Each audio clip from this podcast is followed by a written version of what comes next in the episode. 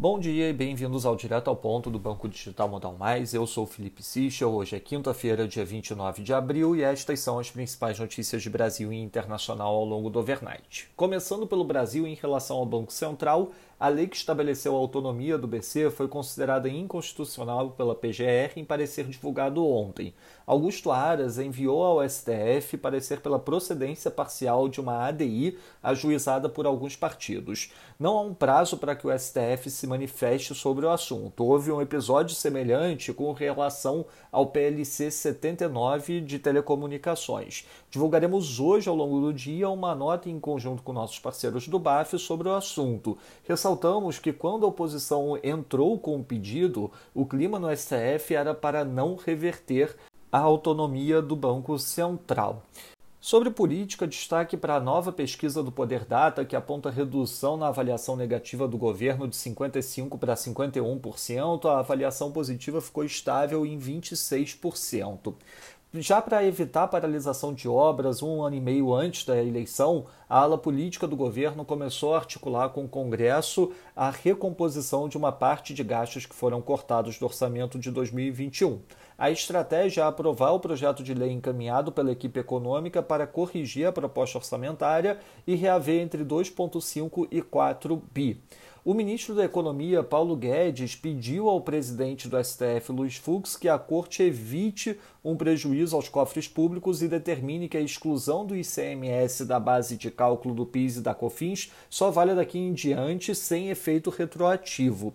O interesse do governo está na análise do recurso em que a União pede para o Supremo esclarecer o alcance da decisão tomada em 2017 de excluir o ICMS da base de cálculo do PIS e COFINS. Não há uma certeza sobre o tamanho do prejuízo que uma decisão contra a União representaria, mas a Folha destaca que as estimativas passam de 220 bi. O início do julgamento no plenário do STF está previsto para hoje. Passando para o setor internacional, nos Estados Unidos, o governo indica que entregará 100 milhões de dólares em insumos nos próximos dias para ajudar a Índia a combater o surto de Covid. Entre outros, isso será suficiente para a produção de 20 milhões de doses da vacina da AstraZeneca. Na Alemanha, o unemployment change ficou em 9 mil, esperada era uma queda de 10 mil. Com isso, o desemprego fica em linha com o esperado e com a leitura anterior em 6%. Na China, o Ministério dos Transportes espera recorde de passageiros transportados durante o feriado da semana do 1 de maio, reforçando a tese de aquecimento da economia local.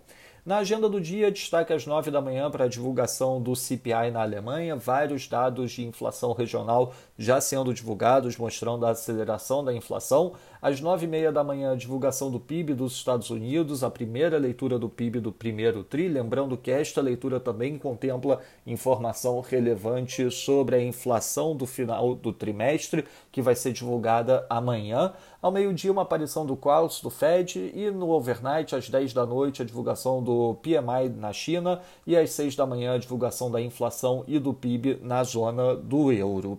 Nos mercados, o dólar index no momento valorizando 0,06%, enquanto o peso mexicano desvaloriza 0,01%, o ZAR sul-africano valorizando 0,19% e a lira turca valorizando 0,51%.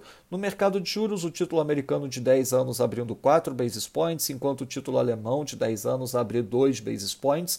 Já no mercado de ações, o S&P futuro subindo 0,66%, enquanto o DAX desvaloriza 0,30%. No mercado de commodities, o WTI avança 0,99%, enquanto o Brent avança 1,03%.